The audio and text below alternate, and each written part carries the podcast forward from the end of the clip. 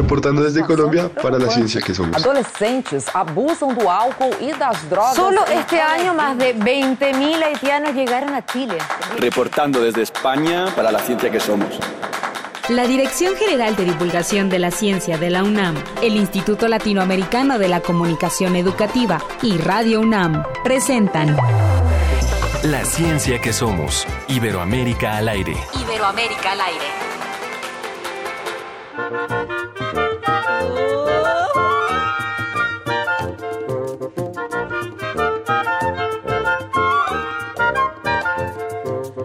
Mí sí me están matando los sentimientos del alma. Morena del alma mía, me estoy muriendo de cabanga.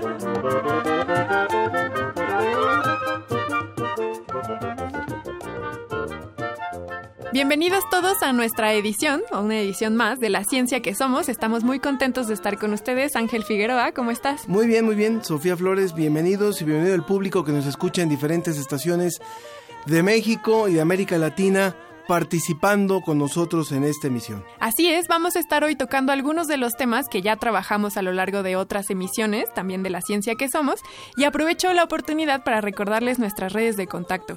Escríbanos un correo electrónico a la ciencia que somos gmail.com, en Facebook estamos como la ciencia que somos y en Twitter estamos como arroba ciencia que somos. Y antes de decirle de qué vamos a hablar hoy, le, le recuerdo que estamos escuchando a Patricia Blieg con un proyecto que se llama Cabanga de 2015, cuyo álbum es una selección de canciones panameñas, emblemáticas y de raíz folclórica, con elementos de jazz, música clásica y latinoamericana. Estamos escuchando de fondo Los sentimientos del alma. Vamos a escuchar.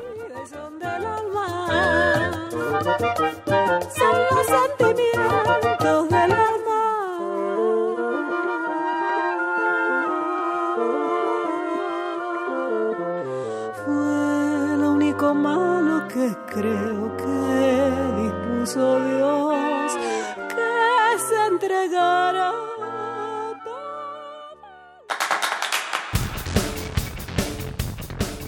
Desde Estados Unidos vamos a contar con la participación del doctor Miguel Adolfo Quiñones, quien nos habló en entrevista sobre los padecimientos del corazón más recurrentes a nivel mundial y los trabajos que están haciendo ellos para los pacientes. En nuestra sección sobre la mesa vamos a escuchar al doctor Arturo Iglesias.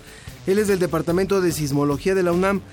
Eh, en ese caso, cuando lo tuvimos a él, los entrevistadores fueron niños y adolescentes que despejaron sus dudas sobre el temblor del 19 de septiembre. También en este primer programa de La Ciencia que Somos contamos con la participación del escritor mexicano Juan Villoro, quien nos habló sobre su experiencia y la experiencia de otros mexicanos en este terremoto del 19 de septiembre. Y yo le quiero preguntar a nuestros radioescuchas si ya participaron en la Agenda Iberoamericana de Ciencia, Tecnología e Innovación. Recuerden que pueden participar, la consulta está abierta hasta el 31 de enero. Tienen que entrar a agendaiberoamericana.org diagonal México y ahí pueden entrar a, la consulta y dar su punto de vista sobre qué temas les parecen más importantes que aborde la ciencia. En el caso del programa de hoy vamos a hablar acerca de el agua y vamos a, a recordar la entrevista que hicimos sobre este tema, sobre el agua en América Latina y en México. Conectados con Iberoamérica.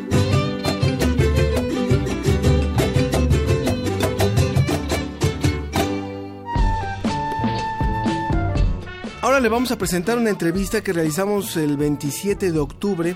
La hicimos con el doctor Miguel Adolfo Quiñones y él nos habló acerca de la enfermedad coronaria, que es la primera causa de enfermedades del corazón y la primera causa de muerte a nivel global. Muy bien, vamos a escuchar una entrevista que realizó Ángel Figueroa al jefe del Departamento de Cardiología del Methodist The Bakery Heart and Vascular Center, que es el ecocardiólogo metodista Miguel A. Reconocido por las dos principales sociedades de cardiología de los Estados Unidos. Él y su equipo en las últimas cuatro décadas desarrollaron varios métodos para evaluar lo que es la función del corazón, sobre todo para diagnosticar y evaluar las lesiones de las válvulas del corazón que se utilizan actualmente en todo el mundo. Y, y, escuchen ustedes, realmente la información que nos dio es muy valiosa, muy clara. Vamos a escuchar al doctor Quiñones. Vamos. ¿Cómo le va, doctor? Muy buenos días. Muy bien, gracias. Gracias por recibir nuestra llamada, la llamada de la ciencia que somos. Y bueno, una de las razones que nos interesan muchísimo de conversar con usted, sabemos que Houston tiene fama mundial en lo que tiene que ver con el tratamiento de diferentes enfermedades y el corazón no es una excepción. Digamos, a nivel en lo que ha sido la evolución de ciertos padecimientos y de sus tratamientos, ¿cuáles son actualmente las enfermedades de corazón más frecuentes que se están presentando en las generaciones actuales, doctor? Eh, actualmente todavía la enfermedad coronaria sigue siendo la primera, ha sido la primera por décadas, desde que eh, una vez que una vez que terminamos con las epidemias de fiebre reumática, estamos hablando de los años 40 y 50, de ahí en adelante ya para fines de los 50, 60 y en adelante, eh, la enfermedad coronaria sigue siendo la primera causa de enfermedades del corazón, número uno, y número dos, la primera causa de muerte, eh, no solamente en los Estados Unidos, sino en los Estados Unidos, en México, en Centroamérica, en Sudamérica, en el Caribe, en Europa, en Asia, etcétera, etcétera. Es la primera causa de muerte a nivel global eh, y todavía lo sigue siendo aunque han habido una serie de progresos y mejorías en las, en las técnicas de prevención y en los tratamientos, continúa a nivel global siendo la primera causa de mortalidad eh, por enfermedades, obviamente. Así que seguimos batallando tratando de reducir esa tasa de mortalidad. Eh, cuando decimos enfermedad coronaria, nos referimos a la arteriosclerosis que afecta a las arterias afecta a las arterias en diferentes partes del cuerpo. Eh, si afecta en el cerebro, causa los derrames del cerebro. Eh, si afecta en la pierna, causa problemas de circulación en las piernas. Trombosis. Pero la trombosis, etcétera. Pero un área muy común en donde las arterias se afectan son las arterias que llevan sangre al corazón, llamadas las arterias coronarias.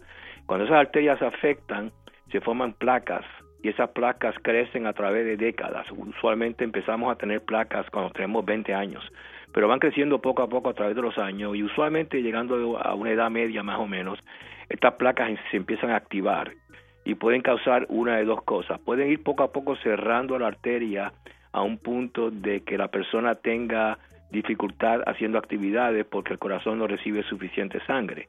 Eso se llama una angina.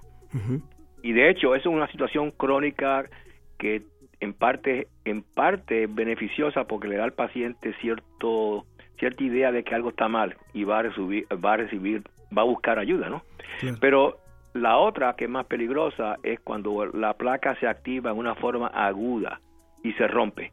Y al romperse una placa dentro de la arteria hay una serie de sustancias químicas que están dentro de la pared de la arteria que al fracturarse la placa salen a la circulación.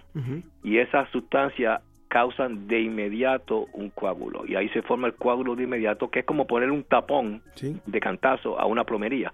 Y entonces la sangre deja de circular en esa parte del corazón y hay lo que llamamos un infarto, es lo que llamamos una situación aguda de dolor, de, enfermedad aguda y de un daño a parte del corazón que si no se resuelve rápido puede tener entonces consecuencias muy severas.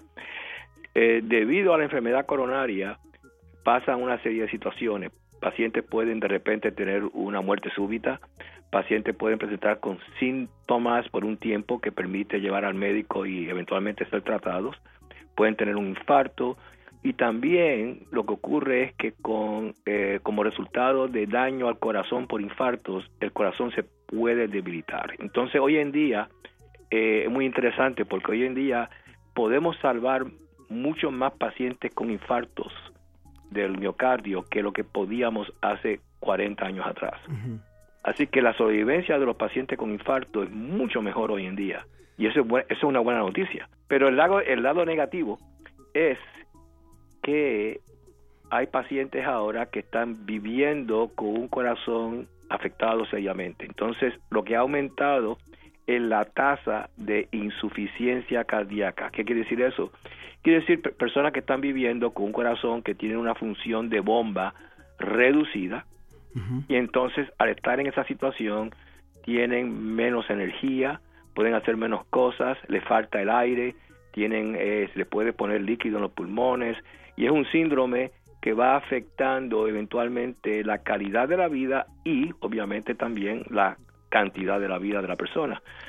Y hoy en día tenemos cada vez un, un aumento en este tipo de personas que tienen estas dificultades. Han tenido infartos en el pasado y ahora lo que tienen es un cuadro de una insuficiencia del corazón que hay que tratarlo con medicamentos, diferentes formas. El tratamiento es- puede ser bastante complejo hasta llegar inclusive a un trasplante cardíaco. Así que, en- llegando a la pregunta primero que me, que me hizo, seguimos todavía batallando con la enfermedad coronaria como la primera enfermedad de causa de problemas en globalmente en todo el país y en todo el mundo.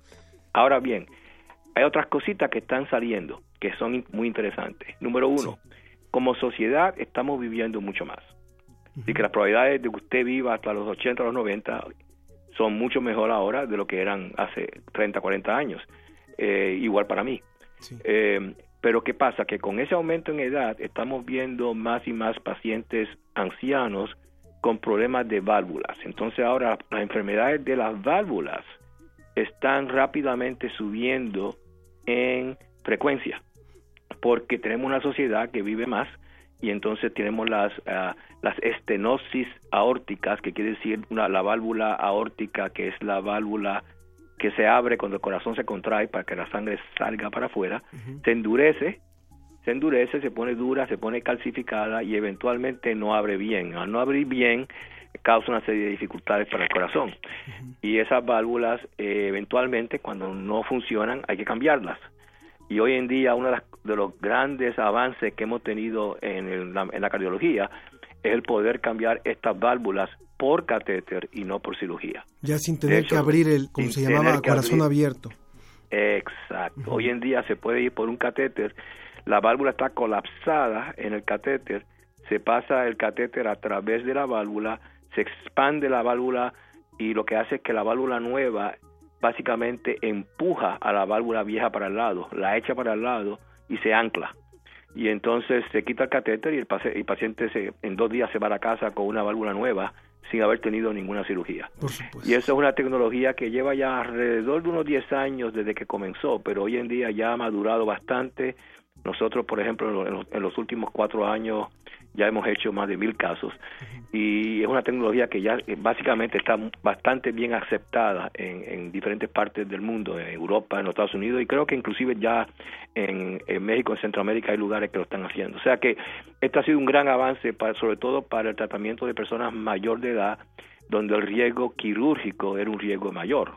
Creo que uno de los, de los puntos que nos parecen fundamentales en todo esto, y agradezco mucho la explicación que nos hace, porque déjeme decirle, no sé si alguna vez le han dicho, doctor, usted es muy radiofónico, ¿eh? Ah, qué bueno. Uno puede imaginarse lo que está contando y puede imaginarse la arteria, cómo, cómo se colapsa y de veras que tiene buenas imágenes a través de- del lenguaje y eso es importante para poderle explicar a todo nuestro público que nos está escuchando. Y el otro punto al que me quería yo ir es que en el caso de Iberoamérica, predominantemente en el caso de Latinoamérica, cómo ha evolucionado la cardiología para atender este tipo de padecimientos. Sabemos que tenemos problemas muy fuertes de alimentación y, y eso está muy vinculado con el tema de las enfermedades coronarias, que usted lo, lo ha explicado muy bien.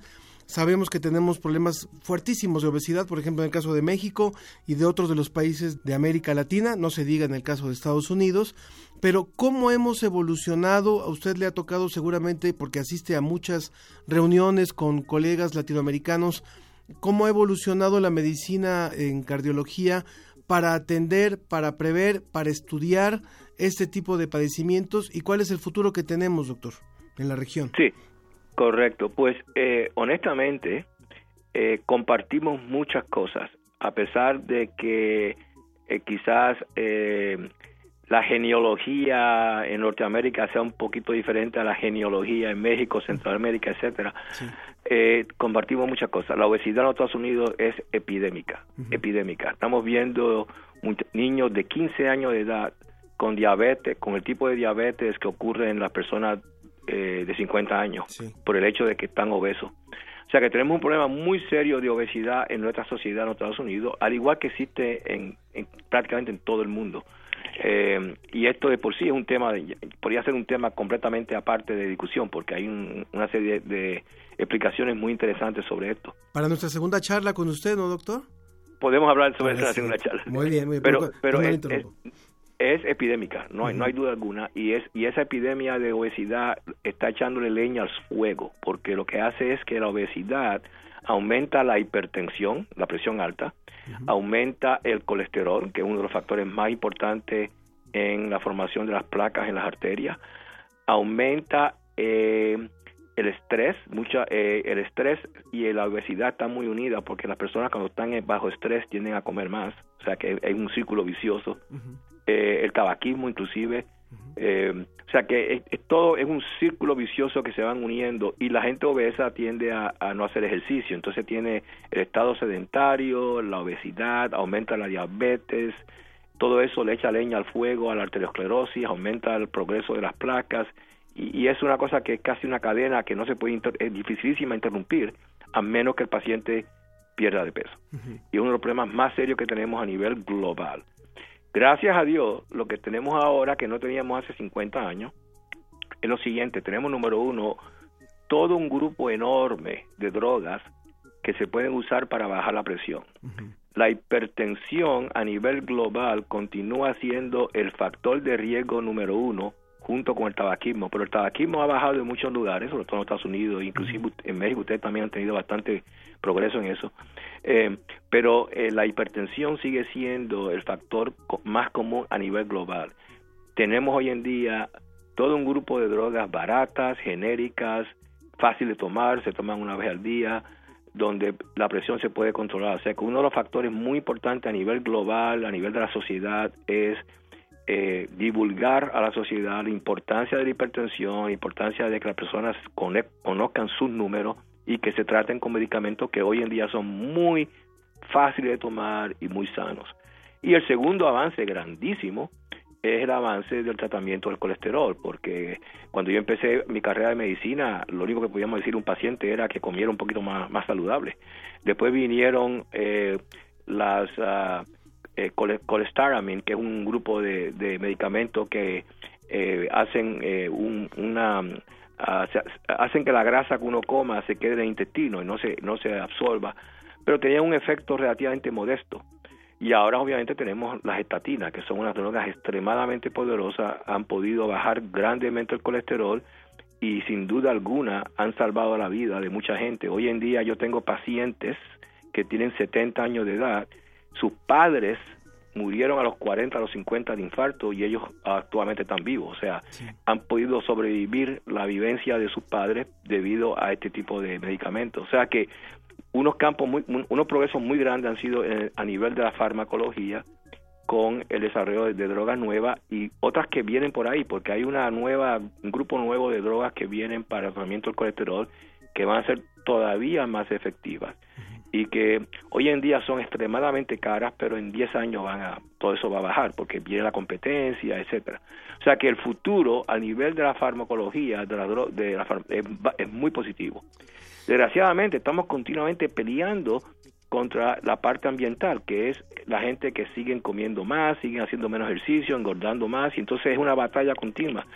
Porque si una persona perdiera 60 libras, que son para ustedes unos 130 kilos, no tendría que tomar nada. La presión saliría otra vez a lo, a lo normal, el colesterol se le bajaría a lo normal, estaría eh, economizando cantidades de dinero Claro. en drogas, Y- pero y desgraciadamente tenemos una sociedad que no está haciendo eso, que está cada vez comiendo más, haciendo menos ejercicio y poniéndose más y más, más gordo. Pero tenemos por lo menos el beneficio de las drogas que han ayudado, eh, hayan ayudado tremendo.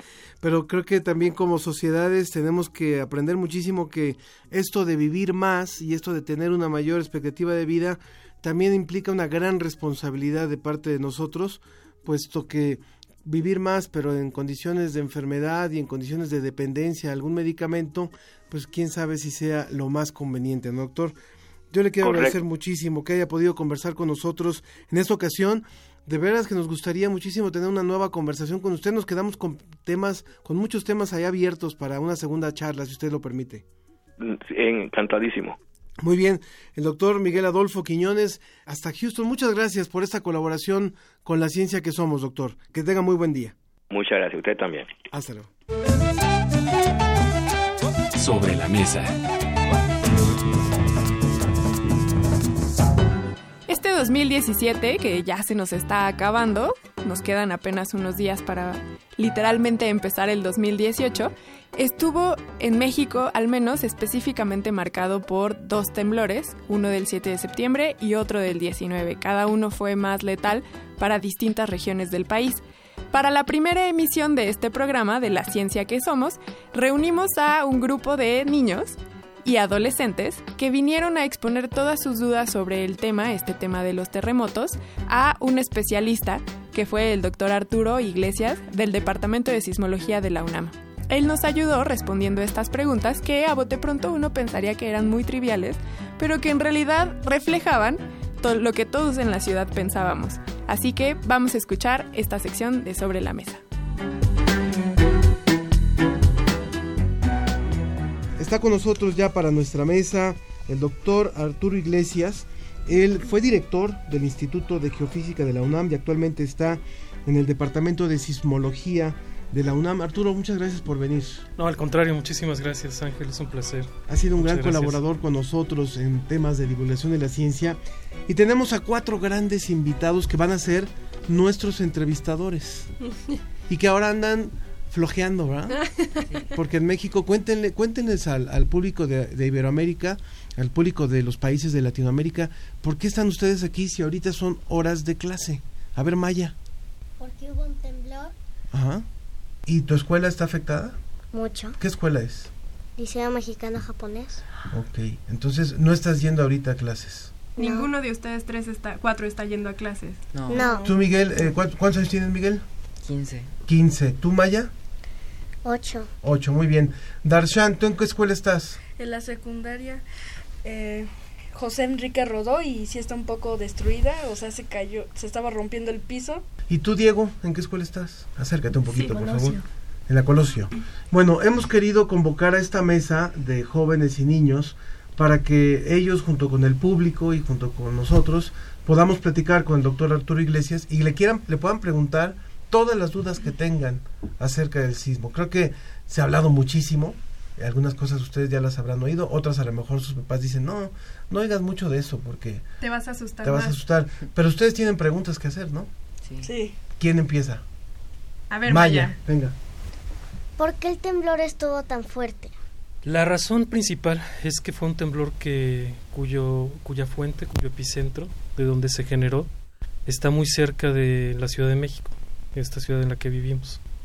Y entonces, a pesar de que su magnitud no fue tan grande, porque fue un sismo de magnitud 7.1, eh, esta cercanía con, con la zona epicentral hace que se sienta tan intenso como lo sentimos.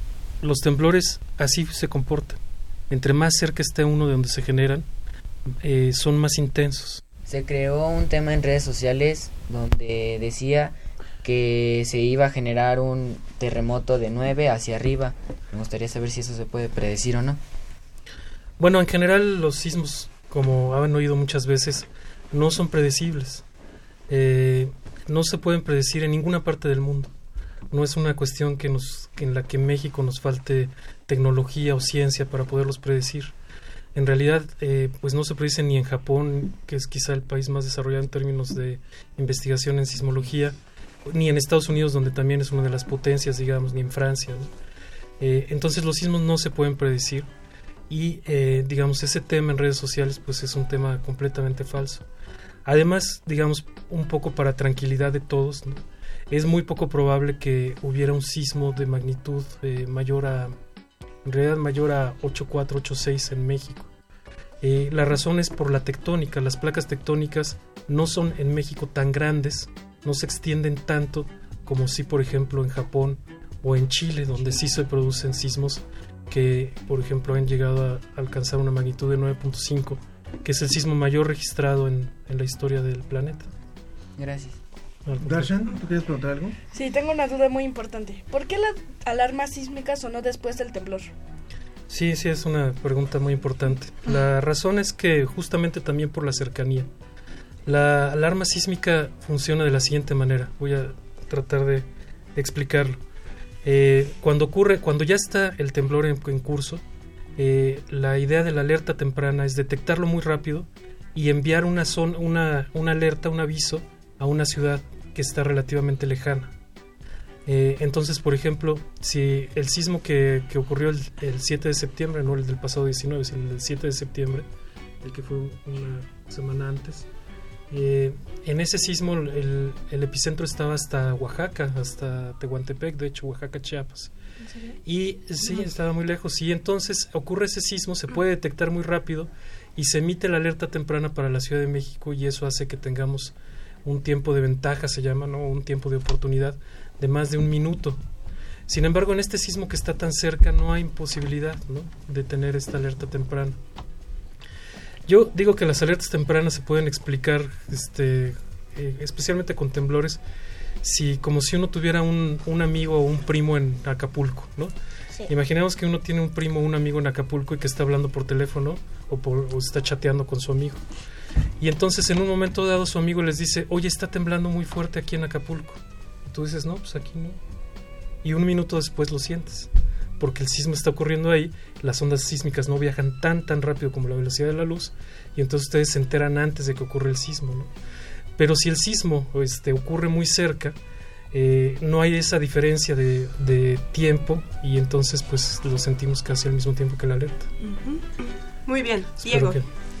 Tu pregunta. ¿Va a haber una réplica o más fuerte? Bueno, mira, el, lo que sabemos eh, de este tipo de temblores que ocurrió el 19 de septiembre, el de la semana pasada, eh, sabemos que este tipo de temblores no han presentado en el pasado réplicas importantes eh, o, un número de réplicas grandes.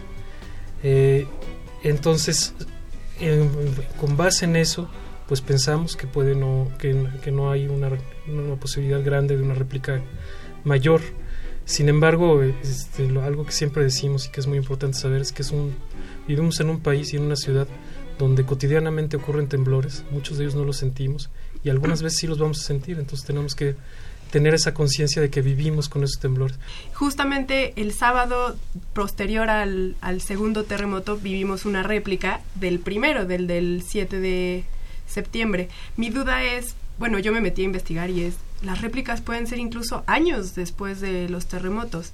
¿Cuál es, con, por qué sucede esto y cómo es que se toma como partida esa a un terremoto de hace años como una réplica y no se habla solamente de terremotos individuales? La, la definición de réplica eh, tiene algún grado de ambigüedad, ambigüedad curiosamente. ¿no? Eh, en, eh, se, se, piensa que la, las réplicas, o se asume que las réplicas ocurren en un intervalo de tiempo relativamente corto, pero sobre todo espacialmente están asociadas, o sea, ocurren en, la, en, en una zona muy zona. cercana a la, al sismo principal. Y la verdad es que, digamos, el tema de por qué si algunos sismos generan réplicas y otros no, uh -huh. es un tema de investigación muy, muy interesante. ¿no? Eh, en términos eh, físicos, el sismo del 7 de septiembre es muy similar al sismo del 19 de septiembre y uno de ellos ha causado 5.000 réplicas, el del, el del 7, el del 7 uh -huh. mientras que el del 19, 39 solamente. Uh -huh. Y ninguna de ellas la hemos sentido afortunadamente. ¿no? ¿Ustedes han sentido algún temblor después del 19?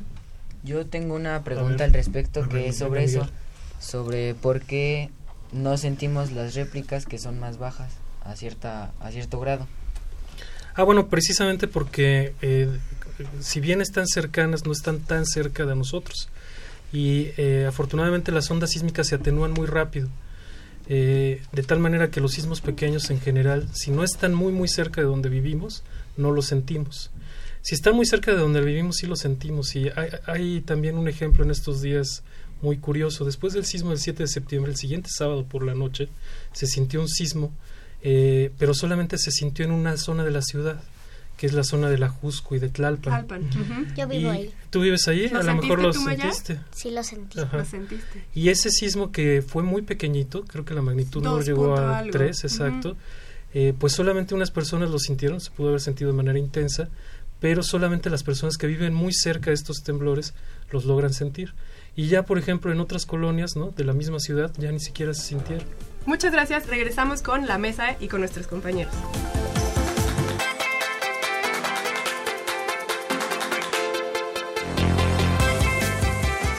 Regresamos a La, ciencia, que, somos. Iberoamérica al aire.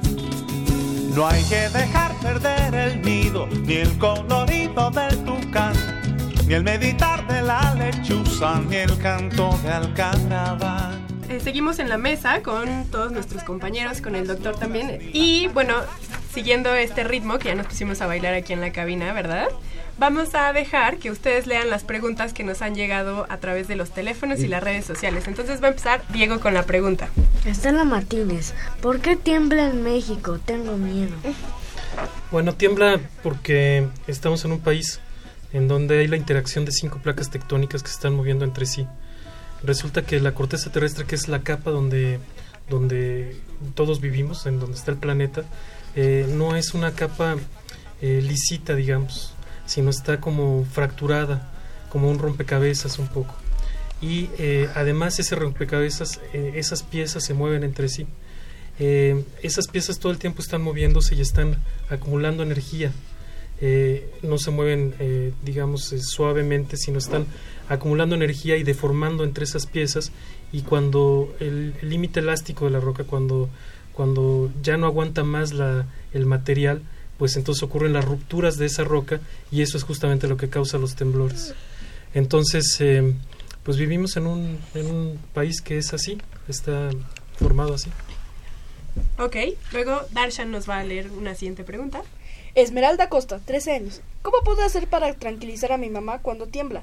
¿Cómo puedo actuar en el sismo? ¿La alarma solo suena si viene en, la, en Acapulco? Bueno, eh, lo que es creo que muy importante, sobre todo en estos momentos después de un, de un par de sismos tan relevantes como los que tuvimos, es que, estemos seguros que los espacios donde estamos, que las escuelas, que sus casas, que a donde van este, cotidianamente, eh, sean sitios seguros en términos estructurales. Esto es que no haya eh, fracturas grandes, que los, las personas que sepan ya hayan revisado estos sitios. Si esto es así, yo creo que debemos estar tranquilos, pues, eh, alertas pero tranquilos. Así puedes tranquilizar a, tu mamá que está muy nerviosa. Eh, la alerta sísmica no solo funciona para sismos en Guerrero, pero sí es más eficiente cuando los sismos son más lejanos que eh, el sismo que acabamos de sentir. Digamos que en términos de la alerta es uno de los peores escenarios, ¿no? es donde menos tiempo de ventaja tendríamos, ¿no? Se ha calculado que si un sismo ocurriera, por ejemplo, en la costa de Guerrero, tendría la Ciudad de México una alerta de alrededor de 60 segundos. Eh, y si fuera más lejos que la costa de Guerrero, pues el tiempo de alerta sería mayor. Bien. Maya. Mateo González, nueve años. Me da miedo ir a la escuela. Si vuelve a temblar, ¿qué tengo que hacer? Bueno, pues nuevamente estar seguros ¿no? Eh, de que la escuela está eh, en buenas condiciones. hay que tomar muy, muy en serio eh, los simulacros, los ensayos que se hacen de evacuación. Eh, ahí creo que también, fíjense, tenemos algo todos que hacer. Si uno va a Japón, ¿no? Eh, todos los niños y todas las personas que, que, que, están en los sitios de trabajo saben exactamente qué hacer en caso de un temblor.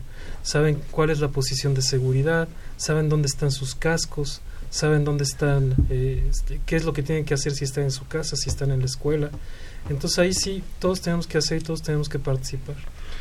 Gerardo también nos dice, los daños no son culpa del terremoto, sino de la poca planeación y corrupción. Esto lo hace a través de las redes sociales y dice, ciencia para pequeños, todo un reto. Bueno, queremos que esto sea realmente ciencia para todos, ¿no? Pero también los pequeños son muy importantes. También Ernesto Rodríguez, de 35 años, a través de Radio UNAM, nos dice algún tipo de sugerencia, cómo manejar esta psicosis con los niños alejarles un poco de todo esto que los medios han dado a conocer y felicitaciones desea que haya muchos programas, que sean muchos programas. Este, ¿Se les debe o no se les debe dar información? ¿Ustedes qué dicen sobre los sismos? ¿Deben de recibir la información o no? Yo creo que sí. ¿Sí? Igual yo. Tú también, Diego. Pero nadie puede saber si van a pasar. Ok, pero cuando ocurren, ¿quisieran saber lo, lo que ocurrió? Sí. ¿Qué piensas, Arturo? Pues eh, eh, yo lo que pienso es que sí, pues, ¿no? Pero eh, desde luego no soy especialista en ese tema, ¿no? Sí, yo creo que, digamos, creo que lo importante es que en, en las clases, en la currícula de, los, de las materias, ¿no? En esas materias que ustedes lleven, estén presentes estos temas. claramente presentes, los sismos, los temblores, y no los volcanes, y no como una cosa que pasa en Japón y en el otro lado del mundo y en Chile, no, que pasa aquí en México, ¿no? Y ahora ustedes, ustedes son la generación de este temblor, ¿no? En ese ¿Nosotros? término. Claro, porque ustedes ya vivieron este temblor y, y cuando ustedes tengan mi edad, este, estén tan viejitos como yo, pues entonces este, van a recordar estos momentos de este temblor. Bueno, ¿no? porque déjeme decirle, doctor, que yo el del 85, yo no lo sentí, yo, yo ni siquiera estaba en el mapa, en el radar. Entonces, esta también fue mi primera experiencia. También tú, Sofía. Mi mamá sí. me dijo que estuvo horrible. Sí. El del 85. Sí. Y yo te aseguro que todas las personas que vivimos en esta ciudad, que sentimos ese temblor, este, siempre vamos a recordar qué estábamos haciendo ese día. Yo tenía, en, en ese momento tenía 14 años, si no me equivoco, y pues nunca voy a olvidar que estaba justo donde estaba y qué estábamos haciendo y lo que pasó después y el sismo del día siguiente. Y fue un sismo que nos marcó a una generación y ahora, ahora a ustedes pues les toca este. Mi mamá tenía ocho años. Ah, fíjate. Heike Díaz dice, creo que estos días, en estos días el voluntariado ha sido un reflejo de que cuando nos unimos como sociedad para ayudar a quienes más lo necesitan, cosas increíbles suceden. Desde el rescate de animales hasta encontrar con vida a personas, ha sido el claro ejemplo de que una nación unida vale mil veces más que una individualista. Ojalá se nos, no se nos olvide esto cuando se vuelva a la normalidad después de los efectos del sismo. Eh, en, en, el, en este sentido me gustaría preguntarte, Arturo, eh, hay muchas, eh, muchas voces en torno a lo, que, a lo que ha ocurrido en materia de solidaridad. Se hicieron centros de acopio, pero como si fueran, de- detrás de cada piedra había un centro de acopio en una sociedad con muchas ganas de, de ayudar, pero también un tanto desorganizada. O sea, eh, mucha gente que quería ir a, la- a las zonas destruidas y iban con su pico y con su pala nueva y, y creyendo que iban a, a convertirse en rescatistas sin ninguna capacitación. ¿No es eso parte de lo que tendríamos que hacer para, para tener una mejor respuesta ante los sismos? ¿Una mayor capacitación también? Sí, sin duda. Eh, pero también, tienes toda la razón, Ángel, pero también es cierto, digamos, y lo, lo digo más como ciudadano, porque otra vez no soy especialista en ese tema en particular, pero eh, me queda clarísimo que también ahí se ha avanzado sustancialmente en términos de eh, la gestión de la protección civil, ¿no? Eh, eh, si bien eh, tienes razón que la, la ayuda era eh, o que estábamos desorganizados y que podía ser más eficiente, el 85 fue mucho peor, ¿no? Ahí este, el gobierno quedó automáticamente rebasado este, y eso, bueno, se habla muchísimo de la solidaridad y es siempre un valor fundamental, pero si además le pones organización, pues se vuelve mucho más eficiente la ayuda. Hay un dato que a mí me sorprende mucho, eh, gratamente, digamos, y es que el número de personas rescatadas en los edificios que cayeron eh, en porcentaje es mucho mayor que en el 85, mucho, mucho mayor. Entonces, digamos, hay esperanza en ese sentido. Claro, súper importante. Siempre estar prevenidos porque como bien nos han dicho y como ya sabemos ahora, son impredecibles. Estos nos pueden agarrar en el peor momento, como dice Maya, nos puede agarrar incluso hasta bañándonos. Entonces siempre es mejor conocer las zonas de seguridad del lugar en donde estamos, las rutas de evacuación, intentar no asustarnos, estar tranquilos y estar informados, saber por qué se dan los temblores, por qué se sienten así tan fuertes y justamente intentar estar tranquilos ante estas situaciones y después, como dice mi papá, con la cabeza fría e inteligentes, intentar solucionar lo mayor que se pueda.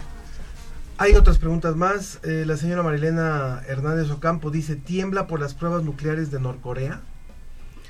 No, la respuesta es no. Eh, eh, lo sabemos con precisión, no pasa eso.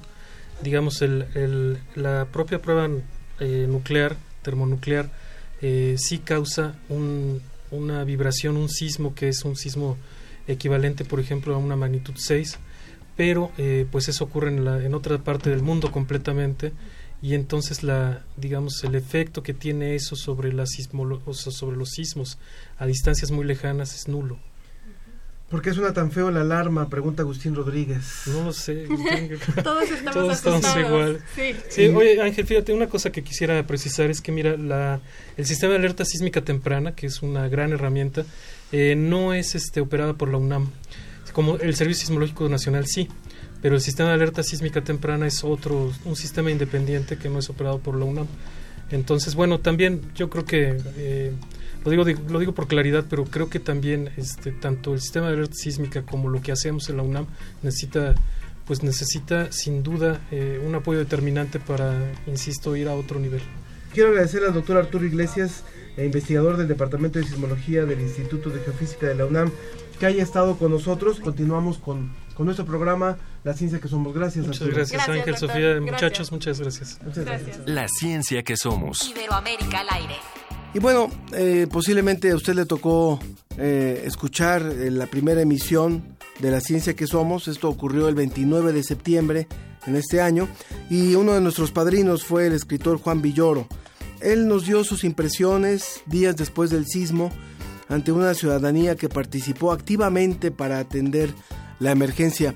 Vamos a recordar parte de esta entrevista con el escritor Juan Villoro. Me da muchísimo gusto darle la bienvenida en este programa inicial de la ciencia que somos a un gran escritor mexicano, Juan Villoro. ¿Cómo estás, Juan? Muy buenos días. ¿Qué tal? Muy buenos días. Felicidades por el programa. Muchísimas gracias por acompañarnos. Es, eres padrino, así que también te consideramos parte ya de esta producción. Muy bien, la persignada, como dicen los vendedores con el Exactamente. primer cliente. Eh, hay algo que nos pegó muy fuerte apenas la semana pasada y nos va a seguir pegando y nos va a seguir doliendo por mucho tiempo más, que es este nuevo terremoto.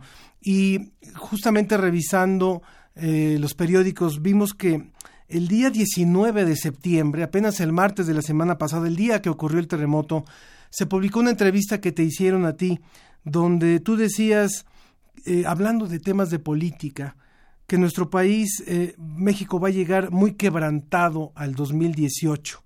Y hablabas de que no solamente estaba en una situación crítica, sino que también estaba muy crítica la esperanza. Y horas después hubo un terremoto con estas características. ¿Esto, Sí, des- esto ujú. eh, mata más o cuestiona más o, o quebranta más la esperanza para Bueno, lo no, que puede no sabemos exactamente, yo creo que puede ser un revulsivo para de aquí sacar nuevas energías. Cuando fue el terremoto del 85 yo hablé del Partido del Temblor, que era una masa crítica que se había organizado solidariamente para recuperar el rostro, la fisonomía de una ciudad que no tenía eh, autoridades que la respaldaran. Eh, y, y ese Partido del Temblor pues expulsó al, al PRI hasta la fecha de la Ciudad de México.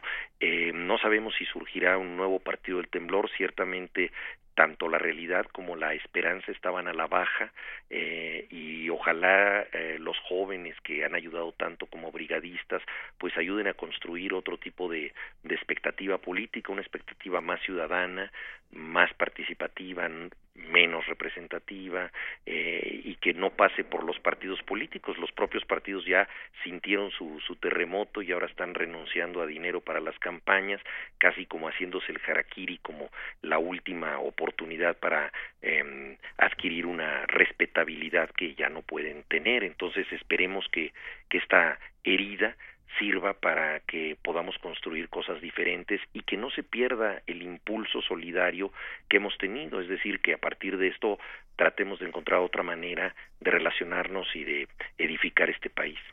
A ti te tocó cercanamente el sismo del 85, muy cercanamente el terremoto que ocurrió en Chile en el año 2010, estabas tú allá, y ahora este nuevo, este nuevo terremoto. Y quisiera yo preguntarte también, ahora que vemos esta participación y que se habla tanto de la solidaridad y de el, voluntariado, si no necesitamos darle la vuelta al voluntarismo y si necesitamos realmente conformar organizaciones más sólidas desde, desde, la, desde la sociedad civil Bueno, necesitamos una vida comunitaria más, más rica y entonces estar preparados por colonias, por barrios, eh, por em, oficios, etcétera, para reaccionar de manera más directa. Yo creo que parcialmente esto ya existe, pero lo que a mí me parecería muy importante es que hubiera una plataforma duradera para garantizar acciones ciudadanas confiables. Eh, ha habido momentos de condensación de la indignación muy grandes como el de Ayotzinapa o antes el de Yo Soy 132, eh, pero estos momentos no se han podido mantener para transformar el país de manera duradera. Entonces, eh, ha sido una construcción lenta el poder llegar a, colectivos, a grupos eh, que se articulen y se unan. Ojalá pudiéramos crear a partir de, lo que se ha hecho en, en este terremoto, pues una plataforma duradera, al menos para la Ciudad de México. Pues muchísimas gracias por esta conversación, Juan. Y para despedirte, Juan Villoro, solamente una última reflexión. Eh, nosotros que estamos trabajando en este ejercicio conjunto, junto contigo, junto con muchos comunicadores, junto con científicos, junto con divulgadores, en tratar de llevar a la sociedad eh, la comunicación de la ciencia o hacer una comunicación de lo que hace la investigación científica, ¿podremos pensar que eso se sume a la esperanza? No, desde luego, porque no podemos nosotros eh, prescindir del conocimiento de la ciencia. Necesitamos peritos, necesitamos expertos que, que nos ayuden a entender la, la ciudad que tenemos. Los eh, terremotos son inspectores de la honestidad arquitectónica, hacen la auditoría que nunca hacen los gobiernos ni las eh, otras autoridades. Entonces, eh, es muy necesario que haya gente que, que pueda ayudarnos, ¿no? A cómo convivir con los terremotos y eso desde luego pasa por, por la ciencia, es algo sumamente importante. Entonces tenemos que conocer mejor el entorno en el que estamos. En, en Chile, que tú mencionabas el terremoto del 2010, que yo estuve ahí, que fue de 8.8 y que cambió el eje de rotación de la Tierra, un, eh, un terremoto de una severidad que nunca hemos tenido en México, pues también demostró que los chilenos están bastante preparados para convivir con esto, mucho mejor que nosotros. Entonces hay, hay, hay muchas cosas que aprender. Son lecciones que te da la Tierra y, y en ese caso todos somos alumnos, empezando por los grandes científicos. Juan Villoro, muchísimas gracias por, por esta conversación y esperamos tenerte muy cercano en este espacio de la ciencia que somos. Desde luego y nuevamente felicidades por el programa que hoy comienza. Muchas gracias, muy buenos días. Hasta luego. La, ciencia, que, somos. Iberoamérica al aire. Mi chola no quiere cholo porque está civilizada. Mi chola no quiere cholo porque está civilizada. Ay, que chola más divina, solo quiere hablar inglés. Porque dice que le gusta cuando dice what you say. Ay, mi chola no quiere cholo. Muy bien, estamos de vuelta. Acabamos de escuchar Mi cholo no quiere chola. Y nos remite a los días en los que la zona del canal se hallaba aún bajo el control de Estados Unidos. Recuerden que este 2017 estuvimos tratando algunos de los temas de la Agenda Ciudadana en Iberoamérica, ciencia, tecnología e innovación. Estos temas son envejecimiento, energía, cambio climático, salud, obesidad. Todos estos temas intentamos que estuvieran retratados en nuestras mesas de discusión y en específico hubo uno que fue el del agua, en el que tuvimos a dos investigadoras que nos ayudaron a conocer más sobre el tema y la situación que atraviesa nuestra región en esta materia. Sobre la mesa.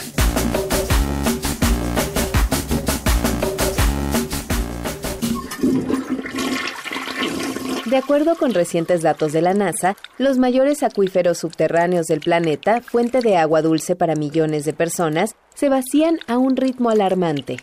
El estudio dirigido por Jay Famiglietti midió la pérdida de acuíferos con datos de satélites que detectan las fluctuaciones de la gravedad de la Tierra que es afectada por el peso del agua. Las sutiles variaciones detectadas permitieron calcular los cambios en los niveles de los acuíferos de 2003 a 2013. El equipo encontró que de los 37 acuíferos más grandes del mundo, 21 ya alcanzaron un punto crítico de sustentabilidad, lo que significa que durante los 10 años del estudio se les extrajo más agua de la que pudieron recuperar.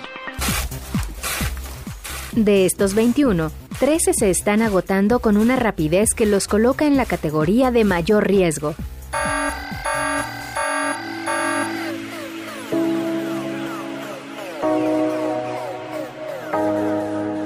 Esto indica un problema antiguo, que probablemente empeorará conforme aumente la dependencia en los acuíferos, pues la mayoría ya no puede abastecer las demandas de la creciente población, la agricultura y de industrias como la minería.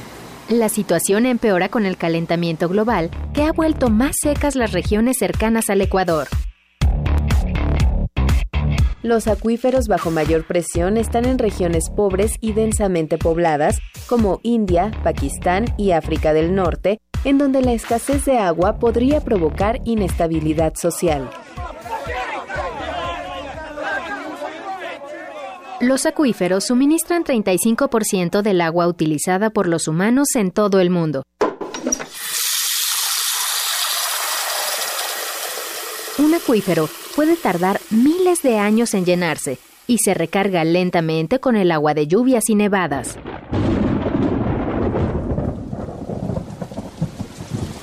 Aunque parte del agua puede filtrarse de nuevo a los acuíferos, la mayoría se pierde por evaporación o termina en los océanos, dificultando su aprovechamiento. De hecho, un estudio anterior atribuyó casi la mitad del aumento observado en el nivel del mar al agua extraída del subsuelo que tras ser utilizada se descarga en los océanos. Está en marcha la Agenda Iberoamericana de Ciencia, Tecnología e Innovación y justamente en México ya se está haciendo una consulta. Ustedes pueden entrar a la página agendaiberoamericana.org y ahí entrar a la sección de México. México es el primer país aplicado realmente eh, que está haciendo la tarea de esta consulta que va a durar hasta el 31 de enero y ahí pueden escoger los diferentes retos, ver los diferentes retos, las diferentes problemáticas a nivel iberoamericano, pero sobre todo también las problemáticas a nivel local, en este caso México, y eh, eh, emitir su opinión sobre cuáles les parecen más importantes. Y uno de ellos es el tema del agua. El agua no lo veamos solamente como problema, veámoslo como recurso, veámoslo como ventaja, veámoslo como beneficio y por eso nos da muchísimo gusto presentar a nuestras invitadas en la mesa. Exactamente. El día de hoy tenemos aquí con nosotros a la maestra Cecilia Lartigue, quien es profesora de asignatura de la Facultad de Ciencias de la UNAM y es considerada como una de las 50 líderes del agua. Ha participado para el sistema de aguas de la Ciudad de México. Muchas gracias. Muchas gracias por la invitación. Muchas gracias, Cecilia. Y vía telefónica está la maestra Elena Abram. Ella está en Argentina, es directora del Instituto de Investigaciones de las Zonas Áridas del Consejo Nacional de Investigaciones Científicas y Técnicas del CONICET. ¿Cómo está, Elena? Muy, buenas, muy buenos días. Muy buenos días, encantada de oírlos y de comunicarme con México, que es un país que me ha me encanta y Ah. con el que me siento totalmente afín. Ah, buenísimo. Muchas gracias, muchas gracias por estar con nosotros. ¿Ustedes se conocen? eh, No, no, no, no tengo el gusto de conocer a la doctora. a Cecilia, Cecilia Dartigue y Elena Abram para hablar eh, sobre el agua a nivel regional, no solamente a nivel México, y por eso eh, partiría yo un poco con la, con la maestra Abram, partiríamos con la maestra Elena sobre, eh, escuchábamos en esta cápsula que presentábamos antes, cuál es el, el caso de los, del, uso de los mantos acuíferos o de la, contaminación de, de los mantos acuíferos. Pero yo a mí me gustaría empezar a preguntarle eh, desde un punto muy eh, muy global muy muy regional si realmente estamos en un momento crítico en torno al recurso agua para la región. Maestra Eh, sí, sí, yo efectivamente creo que, que sí, estamos en un momento crítico, pero no solamente para el recurso agua, sino desde el punto de vista ambiental. A mí siempre me gusta introducir el tema del agua en su, en su, en su función entre los bienes y servicios ecosistémicos y en ese sentido no tomar el agua como un recurso aislado, sino en su relación con otros y fundamentalmente con las necesidades de la población y que con las necesidades de los ecosistemas. Por eso, desde un punto de vista ambiental. Y en ese sentido, yo creo que eh, América América Latina está realmente en una en un momento muy crítico en relación con la situación tanto de sus acuíferos superficiales como subterráneos. Por supuesto. Esto se vuelve un- un- una sola apreciación más, ¿no? Eh, que esto se vuelve eh, realmente dramático y estratégico si consideramos que el 25% de las tierras de América Latina son tierras secas. Y ahí la cosa cobra otras dimensiones, ¿no? Claro, por supuesto. Y ya pasando a un tema más local, maestra Cecilia, cuéntenos cuál es el contexto aquí en México. Bueno, primero coincido totalmente con la maestra Elena. Eh, el agua yo la percibo como en dos sentidos, ¿no? Una es la parte que tiene que ver con el agua como soporte de vida, el agua en las cuencas, el agua que mantiene la vida y que mantiene también las actividades productivas, pero a nivel cuenca, ¿no? Y la otra es el tema del agua potable. que el es- agua que usamos que usamos nosotros. Porque muchas de las estadísticas que escuchamos, y cada vez yo lo siento más presente, es qué tanta población tiene acceso a agua potable, a alcantarillado, tema muy muy importante, pero se deja de lado toda esta parte que es el soporte de vida también para que tengamos el agua potable. Y, a nivel del país, pues tenemos si nos encontramos igualmente en crisis, si pensamos que, por ejemplo, el 70% de nuestros cuerpos de agua están contaminados y un 30% eh, muy contaminado, y eh, la cuestión del uso de suelo, que, tampoco se habla mucho de eso, pero la relación entre uso de suelo y disposición de, de, agua es, es directa, ¿no? Existe una relación, si nosotros talamos, entonces no se puede infiltrar el agua y no tenemos agua en los acuíferos. Mm. Por ejemplo, en la Ciudad de México dependemos en gran medida del agua que se filtra en las sierras del sur, del sur de la ciudad, un 70% del agua que llega a los acuíferos, pues es la que se infiltra de ahí. Si nosotros talamos el bosque que está en esa zona, pues no tenemos el agua. Así de sencillo. Y la Ciudad de México se está hundiendo cada año de entre 20 y 30 centímetros por la, por la explotación que se está haciendo de los mantos Exacto, acuíferos. sí va entre, tre, entre 5 centímetros y 40 en algunas zonas. Entonces también tenemos ese, ese efecto. Pero todo está interrelacionado. No podemos aislar el tema del agua potable del resto de los temas. Maestra Abraham, eh, usted ha, ha trabajado eh, a nivel regional también la investigación sobre la desertificación de este tema que se está tra tratando también, eh, tanto la, la tala inmoderada como el, el, convertir finalmente algunas zonas en, en verdaderos desiertos. Exactamente, eso es uno de los problemas más críticos de América Latina y lamentablemente pasa inadvertido tanto para la sociedad como para los tomadores de decisión. Los científicos y las poblaciones locales eh, nos preocupamos mucho por eso y estamos tratando de llamar la atención. En este momento hay una iniciativa muy interesante que surgió en México en, en es una red de conocimientos que se llama Red RISA y que tiene que ver con todos los actores que tienen algo que decir en torno a la desertificación y, y la componemos o especialistas, pobladores que están trabajando en todas partes de América Latina. Y en esa red, justamente en San Luis Potosí, hace poquito tiempo, mm. se planteó este problema, ¿no? Y cómo el agua, que es un recurso estratégico, sobre todo para las tierras secas, era una de las fortalezas y las debilidades de estas tierras secas, y cómo la desertificación puede disminuir la accesibilidad a este recurso y también la cantidad de recursos. Como bien se dijo acá, como bien dijo Cecilia, cuando nosotros talamos la parte alta de una cuenca, por más que haya precipitaciones importantes, por más que haya una importante cantidad de agua disponible, cuando hay una precipitación fuerte y el suelo no está protegido por el bosque o por el pastizal o por el arbustal, la mayor parte de esa precipitación escurre rápidamente, provocando procesos de erosión y de deslizamientos, y nos encontramos con que eh, no, no mm, tenemos los temidos aluviones, inundaciones que generan catástrofes en las zonas urbanas, mm.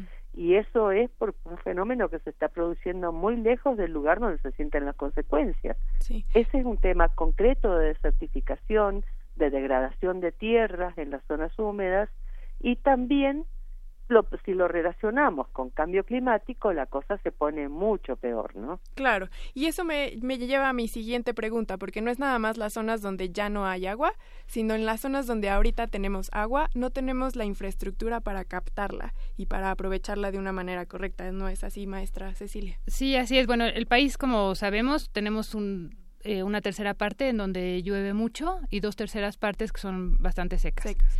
Sin embargo, lo que es curioso es que cuando nosotros vemos, ahora sí hablando del agua potable en la población, las zonas que tienen mucha agua en cuanto a precipitación tienen problemas severos de acceso a agua potable. Ajá. ¿Por Entonces, qué es esto? Pues eso ya son problemas de los organismos operadores de agua. Entonces, eh, no forzosamente está relacionado. Y otra cosa interesante es que la mayor parte de nuestras actividades productivas están justamente en las zonas secas. Mm. La ganadería, la agricultura. No, no, y, y, las ciudades grandes, ¿no? Pensamos Monterrey, la Ciudad de México, no están en las zonas donde hay disponibilidad de agua. Y la donde la mayoría de la concentración de la población está localizada. Exactamente. Y la otra parte que preguntabas es como la captación de, de agua de lluvia, ¿no? Sí, la, la, captación de agua de lluvia es todo un tema. Nosotros lo hemos investigado eh, y, y es algo de lo que todo el mundo habla. Y, por ejemplo, a nivel de ciudades, la verdad es que muchas veces lo que conviene más que la captación de agua de lluvia es reparar las fugas. Estamos perdiendo un 40% del agua en fugas en todo el país y la captación de agua de lluvia es un tema bastante caro porque implica captarla, almacenarla, limpiarla, bombearla. Entonces no quiere decir que no se tenga que hacer, pero eh, los lugares donde nosotros recomendamos que se haga más es donde no hay el acceso al agua potable, eh, zonas de, de campo, aún en la Ciudad de México, zonas que viven de tandeo, pero no es la solución mágica como mucha gente lo maneja, realmente es muy, muy caro. A mí me gustaría también, eh, bueno, eh, ya nos hemos deprimido un poco con, la situación porque la verdad es que sí es crítica, como lo decíamos al principio, pero también me gustaría rescatar la parte positiva de todo esto, maestra Elena y maestra Cecilia. Hay un buen número de investigadores en la región dedicados al trabajo, al estudio del tema del agua, desde eh, la parte de ingeniería que trabaja en, en, evitar el tema de fugas, como el tratamiento de aguas residuales, como eh, la captación de agua de lluvia y su procesamiento, hasta la desalinización del agua del mar, en fin, eh, ¿cuál, es, ¿cuál es el empuje que tiene en este momento en nuestra región la investigación sobre agua? maestra Elena, primero usted. Bueno, el, el tema del agua en América Latina tiene una importancia primordial hay varios foros internacionales del agua, está, el, está la, la red mundial de organizaciones relacionadas con el agua y es un tema prioritario en todos los consejos de investigaciones científicas. En el CONECIT, en el CONICIT, en el CONICET, en el CNPq, todos estos consejos lo toman como un tema estratégico e importante. Lo que sí tenemos que tener muy en cuenta es que no podemos tomar el agua en sentido abstracto siempre el agua está unida a un territorio, a unas condiciones ambientales naturales y a un, a un tipo, un perfil de población y a un modelo de desarrollo. Y a una cultura también, ¿no? Y a una cultura, por supuesto. Somos una sociedad... Y a unos a unos conocimientos tradicionales que son fundamentales para poder utilizar este recurso de una manera racional. Normalmente eh, en, en la ciencia en este momento se está se está recurriendo mucho a recuperar conocimientos tradicionales, sobre todo en el uso del agua y en el uso del agua en tierras secas, porque es gente que ha estado acostumbrada, son comunidades que han estado acostumbrados a convivir con la escasez, acostumbrarse a lo único que es seguro en las tierras secas, que es la variabilidad en la cantidad de precipitaciones y en la temperatura, y eh, nos han dejado enseñanzas que tenemos que recuperar. En el Perú eh, tenemos eh, ejemplos de un imperio hidráulico precolombino mm. que todavía nos enseña cómo trabajar con la obtención de agua, la captación de agua de lluvia justamente, que no, no en ese caso no era una cosa tan cara, sino que era mucho más simple, la captación del agua de neblinas para poder eh, para poder eh, producir y estoy muy de acuerdo con Cecilia en el tema de, eh, del agua potable en, en, el tema de la infraestructura. Eh, todas nuestras grandes ciudades, sobre todo las que están en zonas sísmicas, en como el DF, no es ya DF, perdón, como la Ciudad de México y como Mendoza, donde yo estoy en este momento, o como Santiago de Chile, eh, toda, todos los ductos, toda la red de conducción de agua potable está vieja, obsoleta y quebrada. Entonces por ahí estamos perdiendo un recurso valiosísimo. Y si a eso le sumamos eh, que en el sur-sur, los, todos los estados que estamos desarrollados al pie de la cordillera, estamos enfrentando la amenaza de la retracción de los glaciares, eh, bueno, estamos enfrentándonos a un cambio de régimen en las precipitaciones y en los ríos que utilizamos para regadío. Y bueno, esos son desafíos tremendos que tenemos que aprender a enfrentar y a manejar, ¿no? Recuerdo que estamos en esta mesa, en esta mesa sobre el tema del agua a propósito de la Agenda Ciudadana de Ciencia, Tecnología e Innovación. Recuerde participar entrando a agendaiberoamericana.org. La maestra Elena Abram, que se encuentra en Mendoza, Argentina. Por allá ya han de ser como la una y media de la tarde, ¿verdad, maestra? Así es. Ya, ya comió, ya, ya Sí, se va casi a, la hora de la comida, No, porque comen temprano, ¿no? esperando. No, no, no, nosotros comemos como ustedes, tarde, ¿eh? Tarde también, Sí, sí, somos... pero comen somos- unos, Tenemos muchos puntos en común. pero comen unos cortes que, hijo, ya se me hizo agua la boca. Sí, quisiéramos estar ahí, la verdad. Y, unos, y un buen alfajor. Y la maestra Cecilia Lartigue, también eh, ella profesora de, de la Facultad de Ciencias de la UNAM y parte del equipo de Pumagua Así es. también en, en México. ¿Y será cierto eso? ¿Será, será cierto a nuestras invitadas que, que esto de la guerra, de las guerras del agua, sí son una posibilidad o ya las estamos incluso experimentando? Pues yo sí siento que hay ya, bueno, no yo siento, más bien hay muchos conflictos que son por agua. Mm. O sea, de hecho se dice que todo esto que ocurre en Siria empezó por un conflicto por agua. Y en, eh, tenemos conflictos con, con el río Bravo, hay conflictos en- entre los estados, y así es en el... Por ejemplo, Cuatro. Ciénegas con las empresas privadas se enfrentan a un problema. Aquí en México, Cuatro Ciénegas es un lugar único. Y gobernadores que desvían ríos, este, presas para, Exacto, para, su uso particular. para alimentar sus... ¿Qué, qué, qué, qué opina, eh, maestra Abraham? Yo coincido totalmente. El caso de Cuatro Ciénegas lo conozco, especialmente porque lo hemos tratado en la red RISA y eh, sería realmente un crimen para la humanidad que eso desapareciera por competencias en el uso del suelo con, con privados y con y con mineras, ¿no? El tema de la del- de las de los distintos usos que se plantean para un recurso que no es infinito porque el agua en el planeta se recicla eh, me parece muy importante nosotros en estos momentos estamos eh, viendo en América Latina en Argentina y creo que en México también una una propuesta importante de ordenamiento territorial en función de los usos, en función de las necesidades de las poblaciones locales, pero muchas veces estas poblaciones locales eh, tienen un- una posición de desequilibrio y de impotencia, ¿no? Ante estos cambios en los usos del suelo que se dan por la búsqueda justamente en las cuencas hidrográficas de los lugares donde hay más capacidad para producir otro tipo de cosas y que requieren también agua. La competencia por el uso del agua en las, en, las tierras es fundamental y esa competencia lamentablemente siempre hay algunos que ganan y hay algunos que pierden y los que pierden siempre son los que están en una situación de desigualdad, ¿no? Algunos de los eh, radioescuchas que hoy nos están sintonizando son jóvenes, son estudiantes, ya hay algunos incluso que se están comunicando con nosotros y, y algunos a lo mejor no, no les hemos dicho en esta conversación cuáles son los especialistas que estudian el agua. O sea, hay, hay un- aguólogos o cuáles son las disciplinas que realmente están vinculadas y creo que tú nos puedes hablar de esto Cecilia al menos en el caso de México cuáles son las instituciones y cuáles son las diferentes disciplinas que participan en esto Bueno, en instituciones académicas hay proyectos muy interesantes en la UAM. Hay proyectos también muy interesantes en el Politécnico. Por ejemplo, el doctor Mayagoitia tiene un- una asociación, bueno, un- una institución que es sobre sustentabilidad y tratan el tema del agua.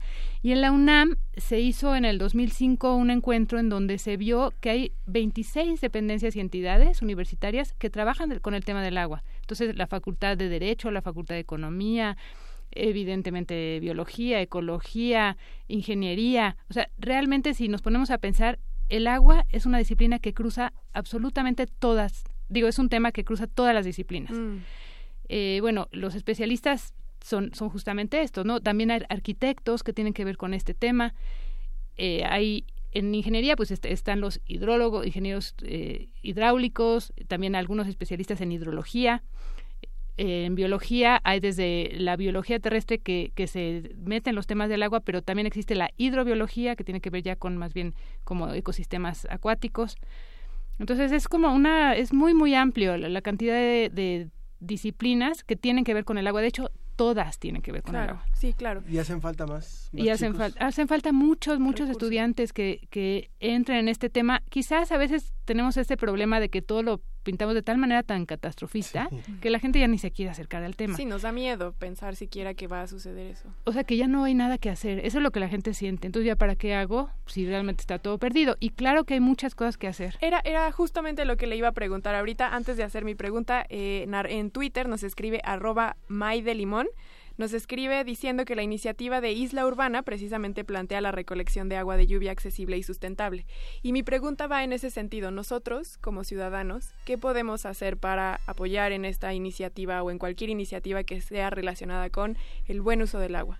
Bueno, bueno, primero con Isla Urbana nosotros tenemos bastante, hemos tenido proyectos. Ellos hacen cosas muy interesantes que justamente es captación de agua de lluvia y principalmente lo están haciendo en viviendas de bajos recursos en donde tienen el agua por tandeo, tienen poco acceso a la red, ahí, ahí conviene mucho.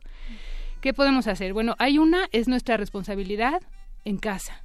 O sea, realmente no podemos seguir pensando que el problema es de otros. Tenemos que hacer acciones solamente las más importantes, las que tienen más impacto dentro del hogar. La regadera. La regadera, la lavadora con carga llena, el jardín, regarlo tempranito o en la noche y con poca agua y de preferencia vegetación que no requiera, que es- le baste el agua de lluvia, fugas. Y bueno, excusados y regaderas, las dos cosas, ¿no? Eh, esas son serían las principales acciones. Ya en lo del vasito para lavarse los dientes, siquiera no lo hagan, pero hagan lo otro, ¿no? Lo que sí impacta en más litros. Eh, maestra Elena Abraham, un comentario final sobre el, el papel que tenemos como ciudadanos. Sí, yo creo que retomando también un poquito el tema anterior De complementando lo de Cecilia, eh, yo diría que eh, gran parte de los problemas que tenemos con el agua es porque la hemos dejado un poco un estudio aislado, solamente en manos de especialistas. En este momento se está imponiendo el enfoque integrado, la concepción de sistemas complejos en estos tratamientos y como decía Cecilia, el agua es un tema transversal que toca prácticamente a todos los componentes del soporte físico biológico y de la utilización antrópica. Si no lo vemos de una manera integrada, interdisciplinaria y en donde tengamos en cuenta las- la importancia de aconsejar a los tomadores de decisión, sobre todo con procesos participativos en donde entre la gente en, en las propuestas, esto no va a avanzar. Y con respecto a, a la pregunta, yo me quedaría con una posición eh, un poco más optimista.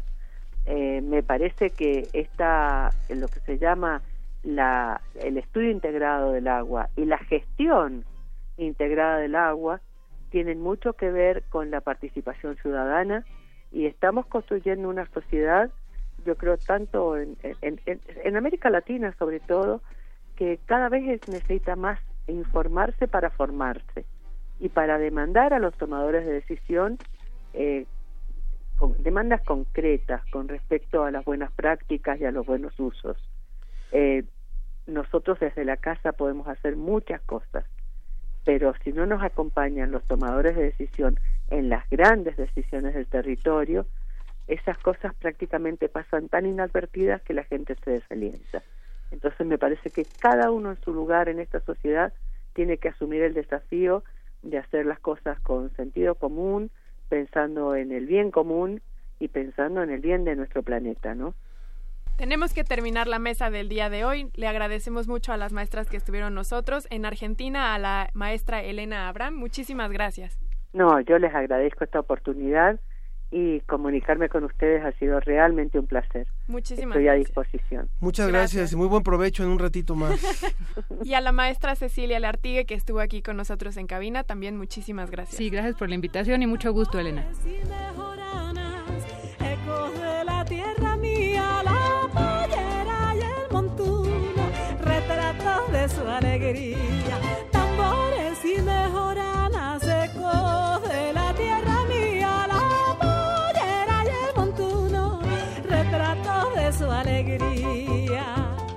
Continuamos en la ciencia que somos. Estamos escuchando de Patricia Blieg Retratos de su alegría. Pues un gusto hacer este programa contigo, mi querida Sofía. Igualmente, este ya es el último programa del 2017. Cerramos con broche de oro. Pues sí, tuvimos entre las cosas que le presentamos el día de hoy, la conversación que hace unos meses hicimos con el doctor Miguel Adolfo Quiñones, hablando sobre algunos padecimientos graves de corazón y la investigación que se está haciendo en torno a ellos. También cerramos con nuestra mesa con esta conversación que tuvimos con los niños y adolescentes haciendo preguntas sobre el tema de los terremotos después de que sufrimos el del 19 de septiembre. Y finalmente también tuvimos uno de los temas de la Agenda Ciudadana Iberoamericana que fue el del agua. Lo discutimos con estas dos investigadoras y bueno, redondeamos el tema muy bien. Yo quiero agradecer a todos los que hicieron posible esta emisión. En la producción, Susana Trejo y Janet Silva. Nuestro asistente de producción, Edwin Ramos. En las redes sociales, María José Ramírez. En la operación técnica, Arturo González. Y en la producción, Claudia Ogesto. Muchas gracias, Sofía. Gracias, gracias Ángel Figueroa. Terminamos 2017 con este programa. Y que empecemos un 2018 con mucha ciencia y con mucha cercanía con nuestros radioescuchas.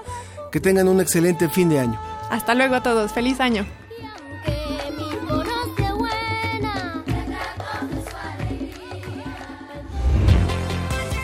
Agradecemos tu compañía. Nos escuchamos la próxima semana en La Ciencia que Somos, Iberoamérica al aire. Una producción de la Dirección General de Divulgación de la Ciencia de la UNAM, el Instituto Latinoamericano de la Comunicación Educativa y Radio UNAM.